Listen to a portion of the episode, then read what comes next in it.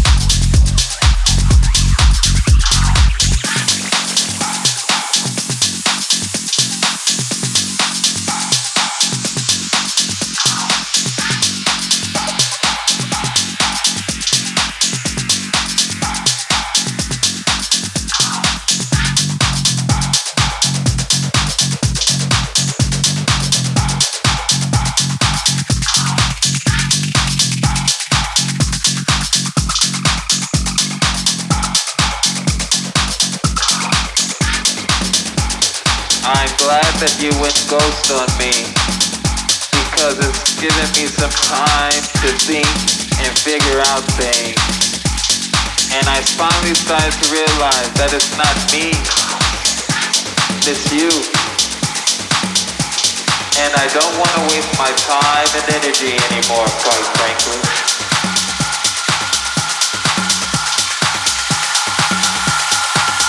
you got issues.